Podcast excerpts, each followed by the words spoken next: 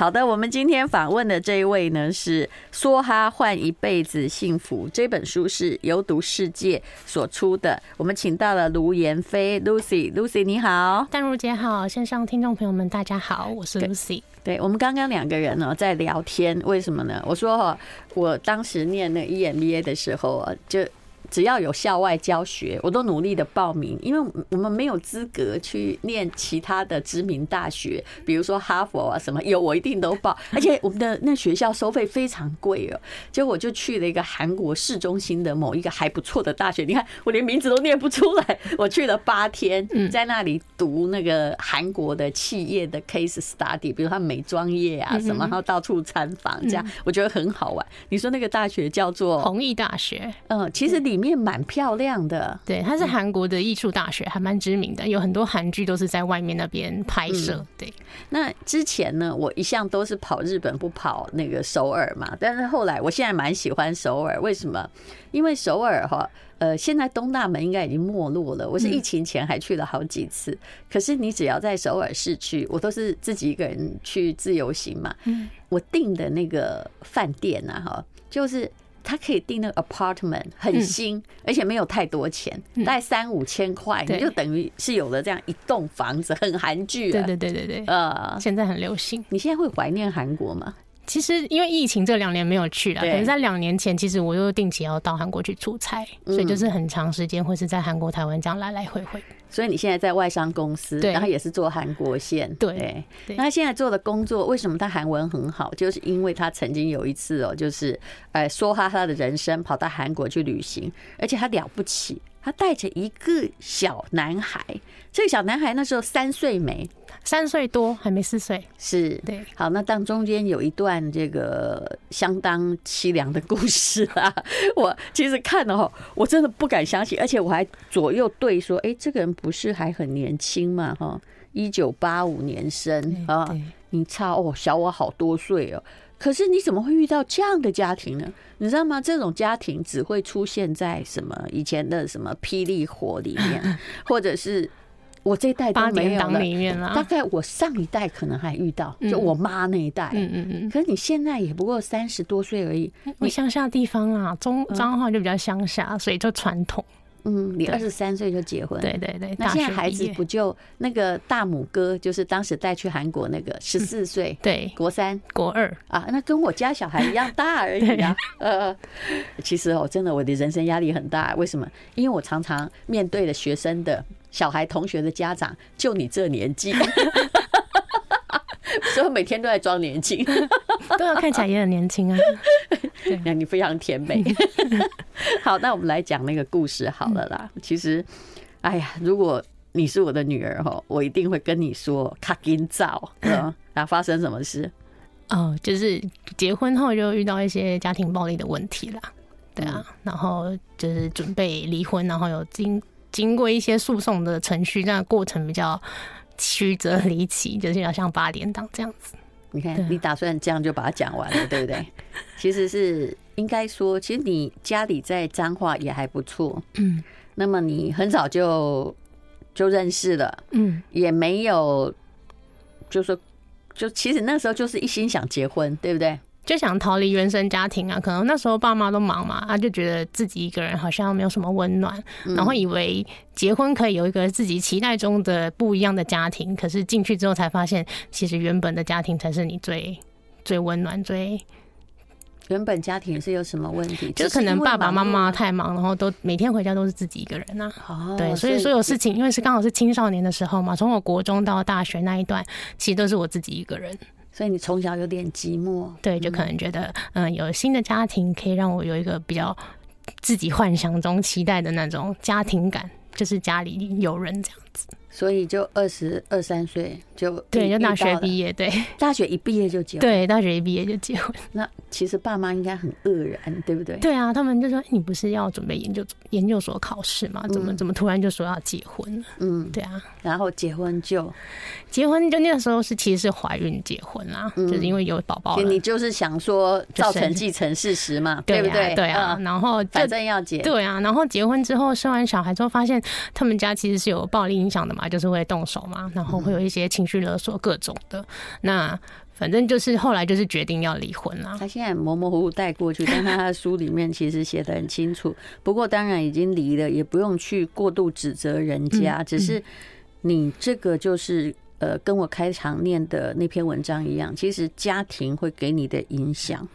正面的也许不深远，但是负面的可能还蛮深远的。嗯，比如说他们家是一个军事化的训练的家庭，是。那你从婆婆身上大概可以看见自己的未来。对啊，婆婆看起来也也算是个好人，可是极度压抑。对，她就是其实是一个很很 nice 的老人啊，可是她就是因为长期。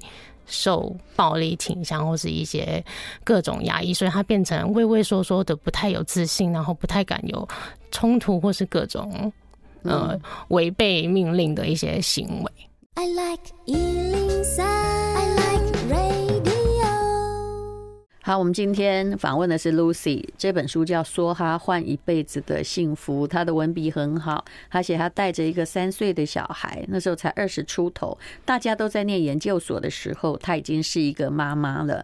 然后呢，我刚刚还问她说：“你们是不是吓到现在哦都？”不敢再接受爱情，他说：“对，他觉得一个人挺不错的。”好，我们来讲那个二十几岁进入那个家庭啊，各位真的不要以为婚前看得出来哦，因为婚前其实也不到一年嘛，一个短暂的时间，婚前很温和，嗯，可能一表人才，嗯，家里也不错，嗯，有工作，可是婚后的那个梦夜是。什么时候开始的？从结婚的时候就开始，那一天就开始。从挑婚纱的时候就开始，啊就是从挑婚纱的时候，就是不能按照自己的喜好或意愿去穿，就是要按照公公婆婆的期望，嗯，他们选好，你再去穿他们一切 setting 好的东西。所以你到底穿的什么长袍马褂？就是要包紧紧的啊什么的。对，所以嗯。我其实是从你书中发现，这个家庭里面是把女性变成不但物化，而且把它变成痉挛化。是所有的女性在这个家庭的地位，嗯，就是很卑微的，就是不能有自己的思想或者自己的想法。那你婚纱的时候，你应该有抗议吗？有啊，二十几岁，对，所以呢，就是尽量折中啊，就是各退一步。那有被？那时候还没，还没，对对对，那时候，但是心里已经觉得怪怪的，对。可是都已经就是有小孩了，到那一步还是得结。我知道这种心情，嗯，就很不得已。对，也许之后会比较好吧。对对对，那时候就是这样觉得，觉得哎，可能就只是一个磨合，互相磨合这样子。然后呢，什么时候就爆发最可怕的？就你也想不到怎么会出现这种冲突。对，因为其实平常我是不能自由活动的。那因为那一天我是呃跟妈妈约好要回家吃吃饭。那因为他们都在忙，然后刚好我在午休，我就自己开车回娘家。嗯。然后因为这个举动，就是他们觉得就是失控了。你没有经过我们，你你等于是你自己离开这里，你自己自由活动，这对他们来讲就是一个他们的一个规定被破坏了。哎。不好意思哦，你那时候是、嗯、呃在夫家有担任什么样的职位吗？也没有，就是帮忙做一些财务会计这样而已啊，就简单的对账、进出货、打个杂、做个行政事务。对对对，但其实也不算是他们的职员，不是午休领薪水，我没有领薪水。那职员午休也至少可以出去外面吃自助餐吧？对啊，嗯，对啊。所以回到家里。嗯，回来跟爸妈吃饭没有告知，嗯，有告知，只是我没有等他们醒来载我回家，啊，就是这个行为。可你会开车呀？对呀，我会开车啊。嗯，可他觉得你要等我载你回去，你不能自己开车回去，就是这样。哇，你清朝的，所以我就说我这年代都没有遇到那样的家庭，你怎么会遇到了呢？对，所以。后来就追到了你家里，对，然后他就失控，他就觉得很暴怒，觉得你怎么可以在我们睡觉的时候自己开车回来？哦，在午睡的时候，对，结果那时候就对你在爸妈面前动粗，对，就挥拳，然后我爸妈也吓到，他说你是不是平常在家都这样子动手？哦，对，那其实是那一天他是真的失控，他觉得。因为平常我都会等他，请他载我，或是嗯，可是那一天我觉得他们是故意不载我回去的啦。哦，对啊，因为我其实一大早就告知了，嗯，对啊，所以然后你就跟着回去了，因为他把小孩抢走了，然后他就把那时候把宝宝抢走，抱着对对小孩对回去，对，他就是小孩先抢走，我就只能先跟着回去。嗯，对啊，那回去其实有试着去讨论这件事情，觉得他们动手这个行为，然后透过我去跟公公婆婆聊这件事情的时候，他们觉得这是他们家庭教育的一个手段，他们不觉得这是一个错误的方式。那我觉得在聊天的过程，我知道，哎、欸，这件事情是不能妥协的，因为他们也不觉得自己有错，也不，是他们也没有跟我道歉。其实这个问题已经很大了。对对对，哦、呃，那爸妈要是我，我一定会去报警，把女儿带回来。哎，啊，我们那时候其实有报警，可是我跟我爸妈说，因为我爸妈那时候也是说，小孩不要你就回来吧。也是这样讲，那因为我是想要争取小孩的监护权，是我不想把小孩留在那里，因为将来他有可能也会也变成这样子的复制品。对，所以其实我我有去报警啊，就是有验伤，然后有报警。嗯，然后可是你这样就触犯他们家的更大啊，他不知道啊，因为我是因为我那时候受伤了嘛，嗯，然后因为常我每天都要去换药，我的脚是受他们严重的伤，不是。他挥拳，然后那哦没有，那时候在抢夺小孩的过程，我从楼梯上摔下来，哦、对对对，然后脚就你那时候心里其实已经有底了，对吧？对对对，从第一次的暴力，你大概就知道这个家里不能待，是，所以你开始就是搜证啊，然后报警，嗯，验伤这样。可你有一个很大的问题，因为对方的家庭至少哦开工厂是稳定的，嗯、对，你变成别人家里打杂的，对。你没有办法证明你有经济能力可以养孩子，是，所以那时候变成是我把所有呃婚前的一些账户的钱全部集中在同一个账户里面。嗯，对，因为我婚前其实是在大学的时候就已经有在工作了，嗯，所以自己有一些收入，然后把一些基金跟一些保险全部解掉放在同一个账户里面，然后去让法官去看说，哎，我其实我的存款是有足够能力去抚养这个小孩的。然后我再提出我妈妈她本身是一个保姆。有职业保姆的执照，那我就提出娘家的一些后辈跟资源，可以去辅助我这个小孩成长。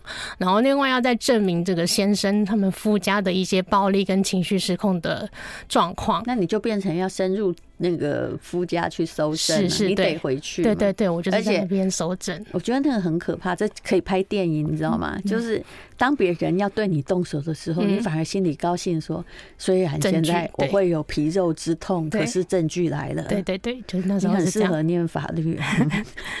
对，那时候就是为了收集这些证据，就是在那边又待了一两个月这样子。结果呢？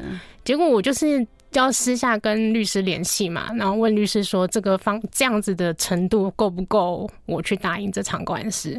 那可能有阶段性的嘛，律师会说哦，这可能还不够，可能力道还不够。嗯、对，我就要再等，再等。律师真残忍。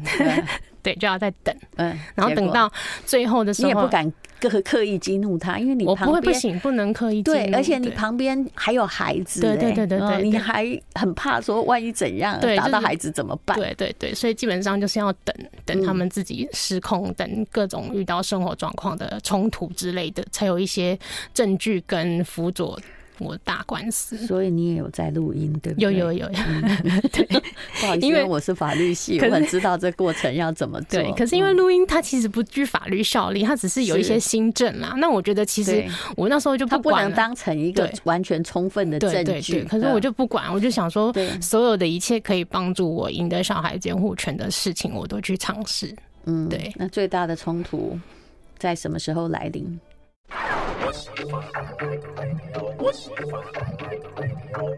好，目前孩子已经青少年了。你看，在回首过去的时候，这个 Lucy 眼睛也还是红的。那几个月应该是像活在地狱里面一样，就是在搜诊。对，刚刚谈到了。那个终于收到了证据，那应该也就是你人生很惨烈的一刻。对啊，就是后来物证、人证，呃，物证跟呃人证，因为我他打打我的时候，我妈妈在现场嘛，所以我们人证也有了，物证也有了，然后还有一些新证的东西也有。然后律师就跟我说，嗯，明天挂号信可能就会到了，所以你今天晚上就必须要离开，逃走。对，要走，因为如果你不走，你可能就走不了。所以后来他你回去的那两个月是有一些小冲突，是，但是他没有再打你。嗯，没有在打我，可是有针对动手这件事情去，我们有去聊哦。然后你有录音，对对不对？他并不承认他的错误，对他觉得你以后不要再犯，我就不会这样。对对对啊，就是这种 超了解暴力狂的。对啊，他觉得是你不听话，所以你才会被打。对对啊，然后可是呢，就是第二天。律师要告诉你存证信函，或者是要上法院通知，对，快要到你家。你那时候如果在家里，搞不好也不小心会被失控打死。对啊，所以我一定得走路，不能在打官司期间，我如果还待在那里，非常可怕。对啊，所以我就是有跟律师先讲好，一定要先让我提早知道。所以那天晚上怎么逃的？呃，就是你们不是住在那种很多人。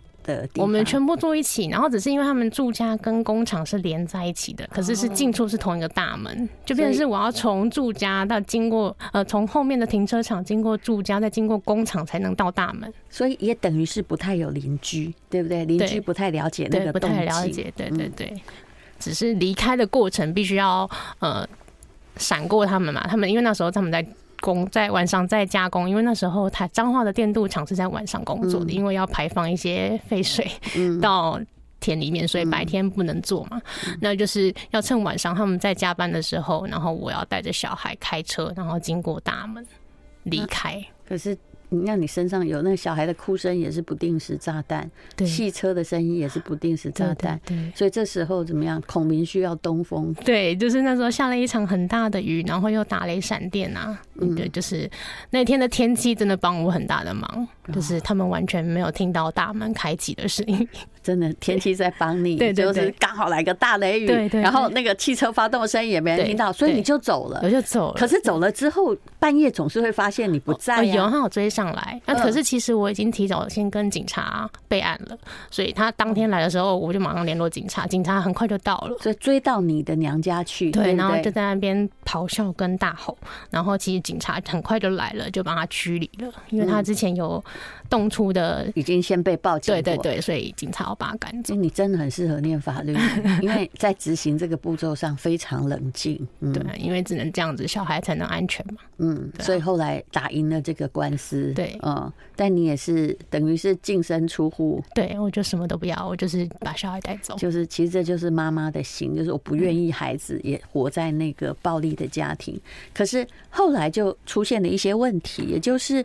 你也还有你的未来，又不想要一直依着娘家，好像也不对。对啊，只是后来我又生病了，因为结束管事之后，我就生了一个大病，就发现有肿瘤嘛，然后就去开刀。而且你的是恶性肿瘤，在肾，是不对？他是那时候是疑似，因为那时候其实。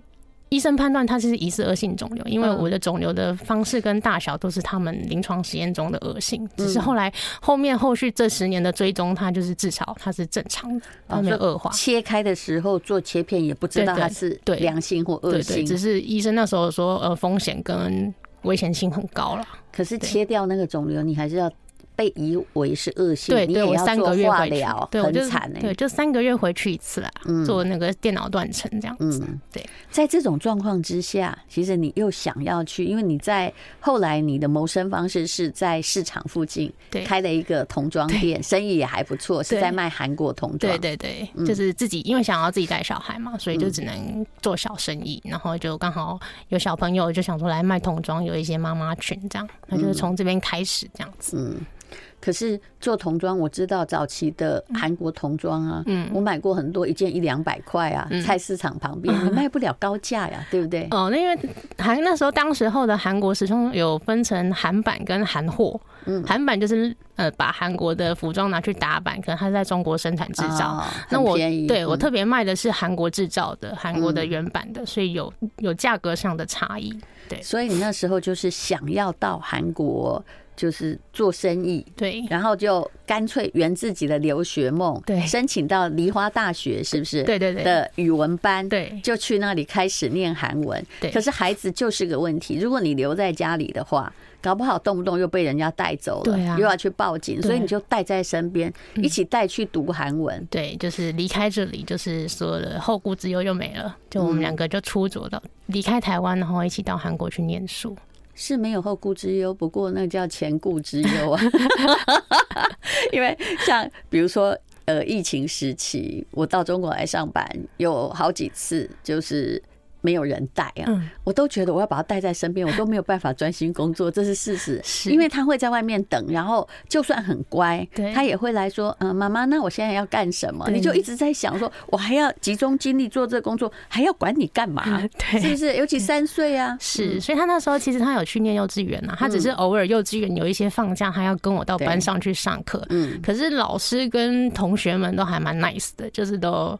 很期待跟欢迎大拇哥一起到学校上课。你那时候才几岁？二十四岁。呃，我到那边的时候二十六、二六、二六、二五、二六。那看起来跟大家一样很青春无敌，因为平均年龄大概是二十出头嘛。差不多。可是你的孩子都已经这么大了。对，所以大家会觉得很新鲜有趣。然后加上他，他也还蛮乖的。他上课其实就是做自己的事，然后听听老师讲话，不会吵。所以就等于是，呃，就安然度过这整个学习的流程了。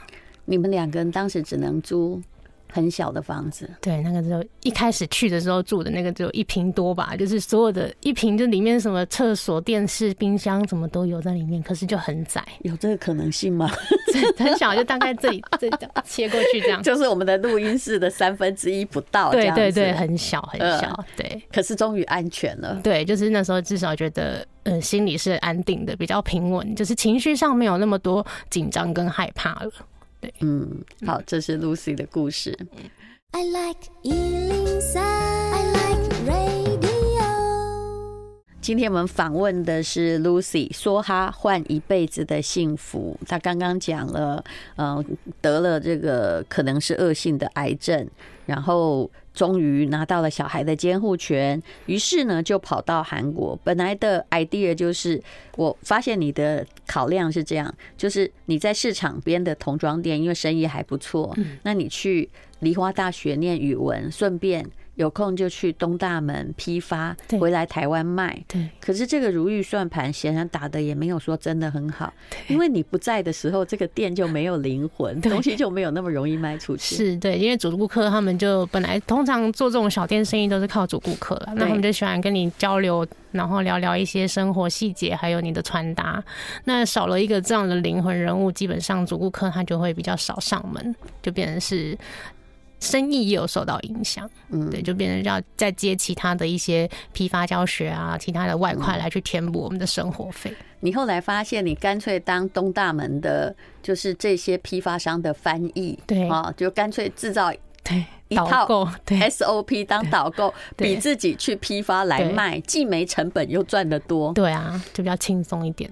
嗯，因为很多人韩文是不通的嘛，尤其当时有很多的陆客、台客、香港客都会去那里批发衣服。对，那说到那个住在一平大多的房间呢，其实那时候跟一个三岁小孩这样子的在一起啊，他有他很贴心的地方。他到底知不知道妈妈发生什么事？他其实隐隐约约知道我们发生什么事，那因为他曾经被强行的抱走嘛，所以对他来讲，他是一个很没有安全感的小孩，所以他才也有那个阴影。对，所以他是很黏我的，就是就是连上厕所、洗澡都需要让他看到我人在哪里。也就是说，你后来已经离开了这个家庭，然后法律已经确定了，得到监护权之后，他们还来带。抢过小孩，对他们抢过小孩，而且是强行的突然把他抱走，因为小孩对他们对小孩来讲是陌生人，他就这样把他带走，所以他小孩是回来的时候他是很焦虑跟很不安的，所以就是、嗯、后来你还是报警嘛？对 对对，对，就你不报回来的话，对对对，警察要一段时间之内，就是你不报回来，嗯、我才能视为你叫做恶意，对。那个掳人呢、啊？是，对，所以。反正就经过这一段，我们花了很长时间去让彼此的信任感重新建立了。因为那一阵子，其实小孩也很生气嘛，他觉得我没有保护他，我怎么可以让他就这样去别人家或陌生的地方这样子？嗯，对，所以等于是，嗯，他跟我到韩国暴走一两天，是不是？呃，两天半，两天半。可是因为那时候很小，他还没有断母奶，他还在喝母奶，就这样暴走，对，就暴走，他也不管他会不会饿死，对，他就什么都没拿，连母奶的备品什么都没拿，就带走，拿了就带不走啊？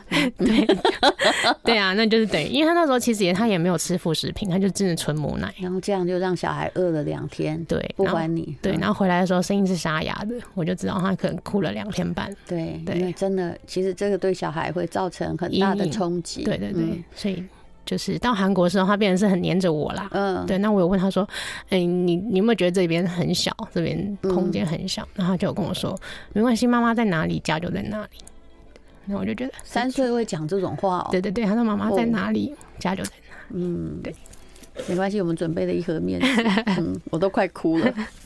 结果整个过程之中，其实他也很体会妈妈要读书还要工作，那你常常就是推着手推车哦，就带他在那个半夜里面人潮汹涌的东大门市场，在那里做批发，发现自己其实不太有钱，批的货也常常被人家大户整间店都包走。对对对，就是变成是小客人嘛，所以就等于是我们都要等别人挑完一轮之后才会轮到我们这样子。对啊。好，那个时候就是东大门的极盛时期了。那后来念完了一年的语文之后，韩文一年可以念的，它其实就是生活，你对话不会有问题的。你就做生意啊，或者交流这些都，你说除了研究论文当然不一样，可是它就是可以应付你的日常生活。哦，对，所以你就回来了。嗯，然后回来，现在在外商公司工作。嗯，但是回来的时候，本来你的服装店还没收掉。对，嗯。收掉是正确的，对，对啊，回来的时候有收掉了。北上北就是决定上台北之后的时候就收掉了，所以你又带着孩子上台北吗？嗯，我先把他留在彰化两年，因为我想要在我的工作到一定程度，然后我的薪水到一定的稳定度，我再把他接上来，比较可以让他有一些好的生活品质。所以我在他国小三年级的时候才把他接上来。所以这段期间都是娘家在帮忙，对对，妈妈在帮我照顾，对，所以妈妈也还是挺。不错的，对对对，嗯，因为说真的，你遇到这样子的结婚之后的家庭，是谁愿意呢？可是真的，如果能够赶快跑哦，嗯，那个家庭的习性是改不了的。是，刚刚我们跟我们两个在闲聊，你不是说这家的女生呢，其实都被视为是痉挛嘛，所以儿子好像比较没有受到约束，因为是继承人。但是所有的妹妹能够走的，现在也大部分都到国外，对对，不不留在家里，对。哦，这真的是一个听起来实在不像这个时代的家哈。嗯，好，那么呃，说真的，你会以为说，哎，婚前看不出来嘛？我看过非常多的个案，真的没有发现。嗯嗯，因为其实他们可以伪装的非常的完美。嗯，对。然后那个绿巨人跑出来的时候，之后也会说，啊，刚刚我做了什么事？嗯嗯，对啊，嗯，所以。好，所以后来现在生活呢也比较 OK 了。一直都留在台北，嗯，那过了十几年，你才打算把这个说哈换一辈子的幸福写出来，呃，就变成一本书？为什么？哦，因为我对自己的生活目标跟职场的目标有一定的程度要求嘛。因为我觉得写这本书，大家一定会说，你说花之后换了什么？你得到了什么？是总不能我现在流落街头，然后来跟大家讲这个故事吧？是，所以我觉得我现在在外商公司当一个经理，采购经理，嗯，然后我们也在台北，负责韩国的吗？对，台韩国、台湾都有，嗯，然后现在也在台北有买了一栋房子，你真了不起耶！嗯、对，所以我觉得现在这个时候写出来，可以让大家比较有一个、嗯、呃激励人心的一个的动力，这样子。其实卢妍霏 Lucy 哦，她的文笔很好了，而且她是一个很有底气的女人。你看，二十几岁的时候，当她遇到人生不得不挣脱的陷阱时，她其实是慢慢的运筹帷幄，一步一步很理性的爬出来，嗯，就比较冷静一点、嗯。所以你有没有觉得，当遇到这么大的考验之后，你人生没啥好怕了？对啊，所以我觉得这其实也帮助我在往后的职场有一些帮助啦。嗯，对啊，因为要知很多在职场上，其实有很多状况跟机。会是你自己要去争取跟抗争的，嗯，对，才能让我在短时间内可以从一个职场的菜鸟到现在的经历。因为其实，在外商要升到经理是比较不容易的，嗯，对。好，这 Lucy 呢，她就是看起来说话还是很。温暖哈，看起来很柔弱，可是其实我从他的眼睛里面有看到一种非常坚定的光，这是我在很多的当母亲的人眼睛里面看到的，因为他们遭遭遇很多困难，然后呃，也许也很多凶险，可是就是里面就是有一种底气，说我不怕了，怎么样？没来你的来，对不对？暴风雨你来吧，是不是？对，就是遇到了就去解决问题，这样。而且也许要感恩吧，最。可怕的状况是在你很年轻的时候就走过了。哦、是对，我觉得这些挑战、这些困难都是在年轻的时候发生。嗯，对，你看看，好不容易争取到那个从婚姻的恐怖里面开始觉醒，结果又得了恶性肿瘤。我觉得那时候你真的心里想说：“天王，我也孩子这么小，我到底该怎么办？”对，我那时候就觉得发生什么事了，怎么全部都僵在我身上？是，这是一本很好看的书哈，由读世界出版的《说哈换一辈子的幸福》，作者是卢妍霏。那谢谢你，谢谢，谢谢淡如姐，谢谢。